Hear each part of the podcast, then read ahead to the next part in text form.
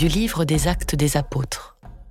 Or, il y avait à Damas un disciple nommé Anani. Dans une vision, le Seigneur lui dit Anani. Il répondit Me voici, Seigneur. Le Seigneur reprit Lève-toi, va dans la rue appelée rue droite, chez Jude. Tu demanderas un homme de Tarse nommé Saul. Il est en prière et il a eu cette vision. Un homme, du nom d'Anani, entrait et lui imposait les mains pour lui rendre la vue. Anani répondit Seigneur, j'ai beaucoup entendu parler de cet homme et de tout le mal qu'il a fait subir à tes fidèles à Jérusalem. Il est ici après avoir reçu de la part des grands prêtres le pouvoir d'enchaîner tous ceux qui invoquent ton nom.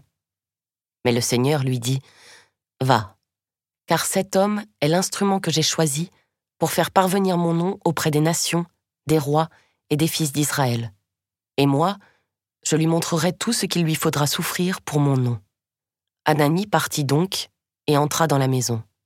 Il imposa les mains à Saul en disant Saul, mon frère, celui qui m'a envoyé, c'est le Seigneur.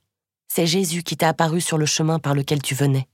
Ainsi, tu vas retrouver la vue et tu seras rempli d'Esprit Saint.